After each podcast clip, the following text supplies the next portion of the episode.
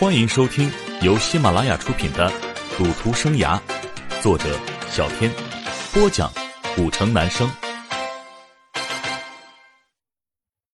第六章，危机重重。此刻，苏鹏的公司面临着巨大的资金断裂问题以及产品投诉问题。傍晚，在苏鹏的办公室内，苏鹏坐在会议桌主座上，两边坐着三男两女。有公司各部门的经理，也有产品负责人以及公司的财务。苏鹏一脸严肃的表情看着各位。据市场调查，客户反映，咱们的产品质量没有以前好了。陆经理，这是什么情况？是的，老板，这也是我今天想向您反映的问题。原因就是我们的生产机器设备老化，所生产的产品质量有瑕疵，这是主要原因。陆经理反映着，苏鹏沉重的点了点头，这也意味着公司需要很大一笔资金来完善现有的设备老化问题。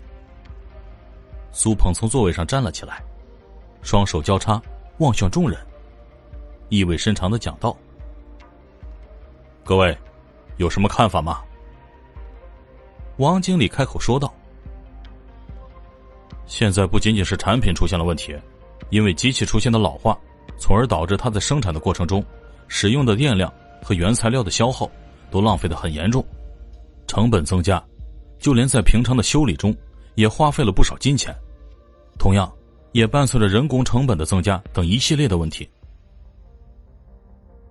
最主要的问题是，由于我们的产品出现了一些问题，我们的客户也流失了很多。林经理同时也点出了很重要的一点。陆经理很忧愁的说道：“现在要紧的是，将设备更新换代，把握住产品的质量，保住现有的客户，解决当前的危机，再开发新的市场。”苏鹏点了点头，若有所思，对财务小李说道：“小李，现在我们能动用的资金还有多少？”小李打开笔记本，看了一下，吞吞吐吐的回答道。老老板，前期我们的原材料和后期客户压我们的货款，这些加起来，目前只有备用资金可以用。不过那可是咱们公司的保命钱，不到万不得已，不能用的。苏鹏略带思考的看向窗外，淡淡的吐出一句话：“现在已经是万不得已的时候了。”小李接着说道：“老板。”就算把备用资金用上，也不够啊。嗯，帮我约一下银行的王经理，我要和他谈一谈。好的，老板。小李接着就出去打电话了。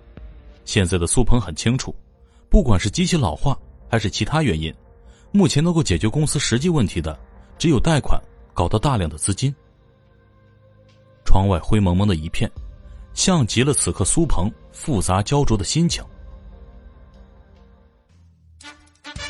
亲爱的听众朋友，本集播讲完毕，感谢您的收听。